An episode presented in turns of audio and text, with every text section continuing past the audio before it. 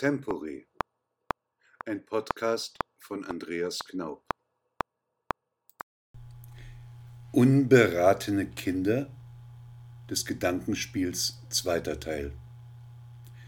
Ich wollte über Zeitschriften, Bücher und Stolpersteine reden, über die ich in die Welt und zu meinen Erfahrungen und Ansichten gekommen bin.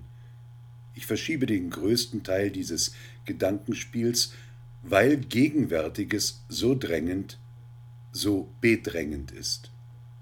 Ich wollte auch über die möglichen Erfahrungshorizonte von Luisa Neubauer nachdenken, die sie an den Punkt geführt haben, an dem sie jetzt steht und sich äußert.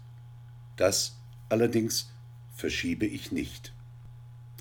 Unberaten oder falsch beraten, zumindest ihrer selbst sicher und voll missionarischen Eifers, verließ Lena Neubauer das Klimaterrain, diesen sicheren Empörungsboden, der uns alle pauschal zu Klimasündern, Eisbärenmördern und bedingungslos schuldig am Steigen der Meeresspiegel macht. Sie glaubte, oder man riet ihr, eher wahlklimatische Themen aufzurufen, was sie auch tat. Die Art, wie sie es tat, bei Monty Python fällt in der deutschen Synchronfassung aus dem Mund von John Cleese das wunderbare Wort nassforsch. Sie trat also, wie schon einmal in einer Talkshow, vor einen alten weißen Mann, um ihn in schlechtester Jacques-Manier oder Greta Thunberg-Paraphrase How dare you are der Duldung von Antisemitismus und Rassismus in den Reihen seiner Partei zu zeihen. Wenn man in den Wald hineingeht und einen Baum anschreit, Baum, fall um, dann tut er einem diesen Gefallen eher selten. Die Provokation zumindest war da. Der erhoffte Erfolg trat allerdings nicht ein, dafür eine vielleicht in ihrer Heftigkeit nicht kalkulierte Welle des Widerspruchs.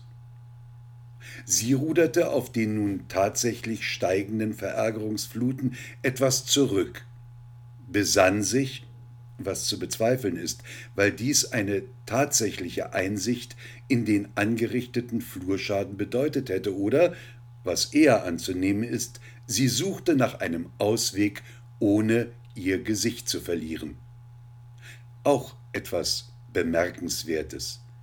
Das deutsche Gesicht von Fridays for Future, nicht der Kopf, das Gesicht. Also die Köpfe hinter Luisas Gesicht ließen es sich angelegen sein, tief zu vermuten, in seltsamen Konstruktionen von Threads und Tweets und Retweets doch noch den Keim aufzufinden, aus dem Luisas so schmählich missverstandene Wahrheit geboren worden war. Am Ende dieser hätte, könnte, würde, vielleicht Beweisführung durfte Lisa dann aber wieder ganz bei sich sein. Zitat Mich beunruhigt in dieser Zeit persönlich sehr, dass Diskriminierung, Verschwörungsmythen und Wissenschaftsleugnung salonfähig gemacht werden. Zitat Ende. Mir aus dem Herzen gesprochen, nur leider nicht in dem Sinne gemeint, dass sie verstanden hätte, dass sie genau das getan hat. Wie kommt man dahin, an so einen Punkt? Woher sind die Überzeugungen gewachsen, die einen der Sache so treu ergeben machen?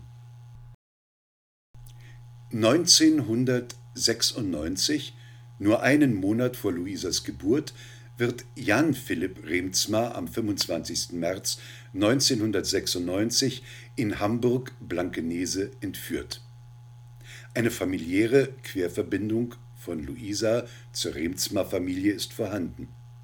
Aber Luisa hat noch einen Monat Zeit, an diesem Familienstammbaum als Frucht zu erscheinen. Der wird ihr heute vorgehalten. Ein dummes Etikett, ein unzureichendes zudem. Remzma haben wir auch das Überleben des ganz großen, nicht leicht rezipierbaren Dichters Arno Schmidt zu verdanken. Im Zusammenhang mit Schmidt lesen Sie mal eine seiner Erzählungen, bitte nicht gleich mit Zettels Traum anfangen, und ein profanes, alltägliches Genderdokument. Nur als Vorschlag. 1999 ist Luisa drei Jahre alt, vielleicht umgeben von Janosch-Figuren, die gerade in zig Zusammenhängen en vogue sind, vielleicht läuft im Hintergrund ihrer Begegnung mit diesen Figuren ein Bericht über die Entscheidung der rot-grünen Bundesregierung vom 24. März 1999 zur aktiven Teilnahme am Kosovo-Krieg. Großer Mitentscheider und Befürworter Joschka Fischer, der zum Weltdiplomaten mutierte Turnschuhträger und ehemals jugendlich aufgeregte Steinewerfer. Dieser Partei wird sich Luisa später verschreiben, wenn sie Janosch oder was auch immer ihr die Zeit des in die Welt kommens vertrieben hat, beiseite gelegt hat. Von einer Inselbegabung wie bei Greta Thunberg ist bei Luisa nichts zu lesen, weshalb sie 2001 sicher nicht im Quotenhit von J.K. Rowling Harry Potter und der Feuerkelch schmökert und mit fünf Jahren genau das tut, was andere Kinder ihres Alters auch tun. Aber während sie das tut, ereignen sich in der Weltgeschichte einschneidende Dinge. Ein Wahrzeichen bestehend aus zwei hohen Türmen und etlichen Nebengebäuden der Handels- und Finanzwelt bricht an 9-11 zusammen. Jeder von uns weiß, so vermute ich, wo er in diesem Augenblick war. Und jeder kennt das ganz konkrete Gefühl, welches in ihm bei der Betrachtung dieser Bilder aufstieg. Hat jemand Luisa damals und wie darüber aufgeklärt, dass nun für uns als NATO-Mitglied der Bündnisfall eingetreten war, dass wir mit wehenden Fahnen in den Krieg gegen den Terror eintraten? Der Kosovo-Krieg als Fingerübung, Afghanistan als Ernstfall? Sicher nicht. Luisas Ernstfall war die bevorstehende Einschulung. Fragt Luisa heute sich oder irgendwen 20 Jahre später, ob das eine kluge Entscheidung war, in den Krieg gegen den Terror einzutreten? 2001 erschien auch nicht die Joschka Fischer Biografie, geplant unter dem Titel Sag mir, wo du stehst, da es Verwerfungen über veröffentlichte Steinwerferfotos mit Fischer in der Rolle des David gegen den Goliath Staat gab. Also konnte sich Luisa auch nicht die Fotos in dieser Biografie als Ersatz für das Lesen ansehen. Sofern Luisa heute dieses geplante Buch bekannt ist, fragt sie sich oder andere nach dem Ursprung dieses Titels? Also 2001 hatte ich diesen Songtitel, der durchaus für allgemeingültig gelten kann, aber zu seiner aktiven Zeit ein Agitationssong aus der Feder von Hartmut König und dem Oktoberclub in der DDR war, bereits ad acta gelegt. So wie die Geschichte den Texter ad acta legte, nachdem er für einen kurzen, flammenden Moment 1990 noch stellvertretender Minister für Kultur der bereits versterbenden DDR wurde. Also elf Jahre später ist er Titelpate einer Biografie eines Bundesaußenministers, der schicklich auf Elefanten reiten kann und Deutschland in einen Krieg geschickt hat. Zitat Sag mir, wo du stehst, sag mir, wo du stehst, sag mir, wo du stehst und welchen Weg du gehst, zurück oder vorwärts, Du musst dich entschließen, wir bringen die Zeit nach vorn, Stück um Stück. Du kannst nicht bei uns und bei ihnen genießen, denn wenn du im Kreis gehst, dann bleibst du zurück.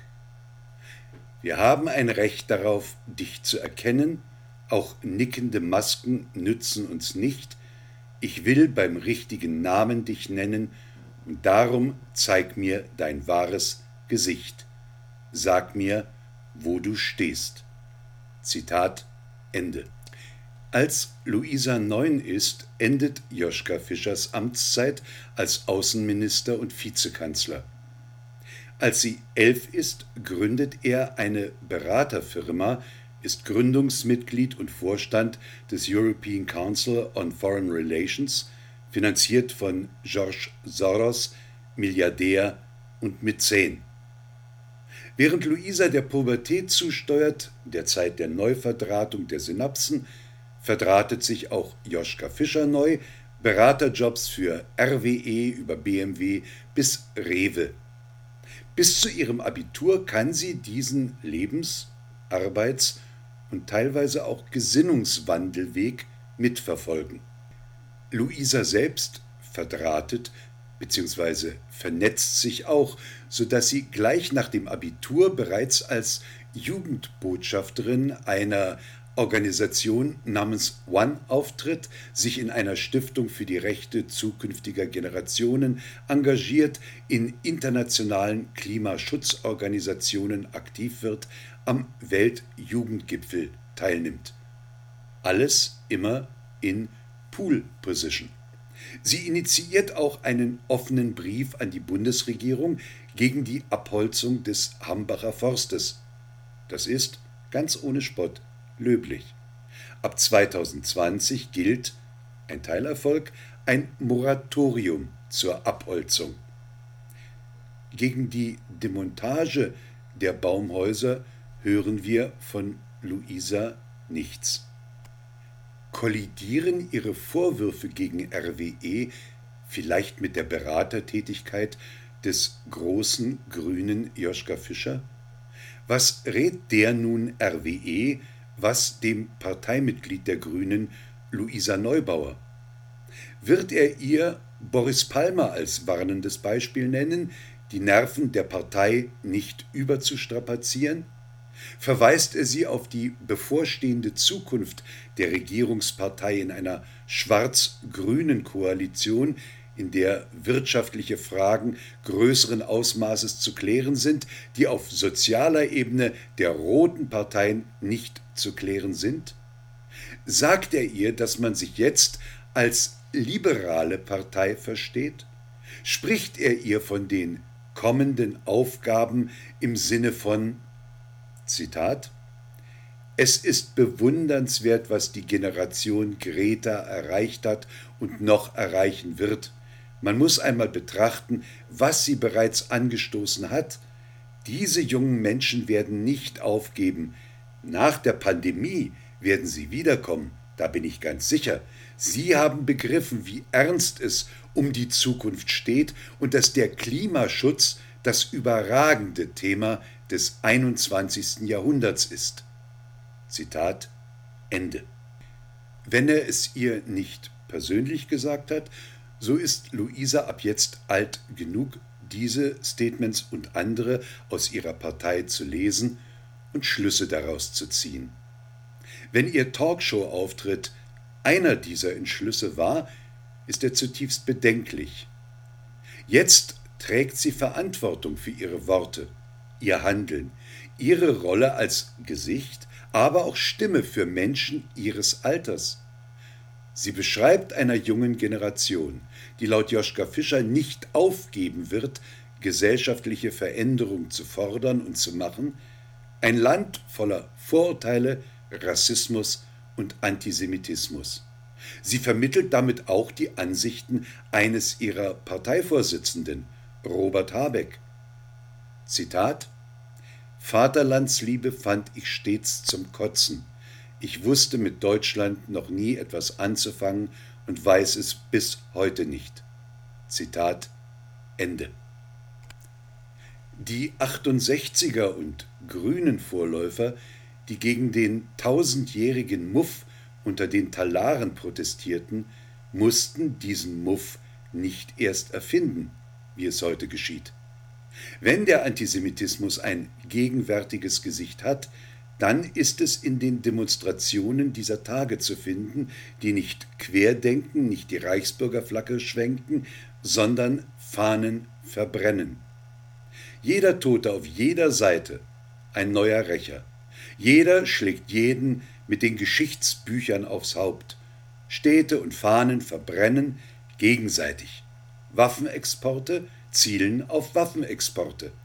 Alte Parolen auf unseren Straßen geschrien von hierher aus Not geflohenen und geretteten Gästen. Wenn die Weltgeschichte wackelt, ist immer der Jude schuld. Schon vergessen? Nach 45 geboren, trugen wir keine Schuld an Geschehenem. Aber jetzt machen wir uns schuldig, wenn wir das dulden und hinnehmen. Hier gehört der Restwert unserer Demokratie und ihrer Gesetze, die diesen Umtrieben vom ersten Tag an wehren sollten, gewagt. Wir geraten in gleiche Mitschuld und Verdammnis, wenn wir das, was da auf unseren Straßen geschieht, irgendeinem politischen Kalkül opfern. Das wäre dann die Aufgabe des Kopfes hinter dem Gesicht.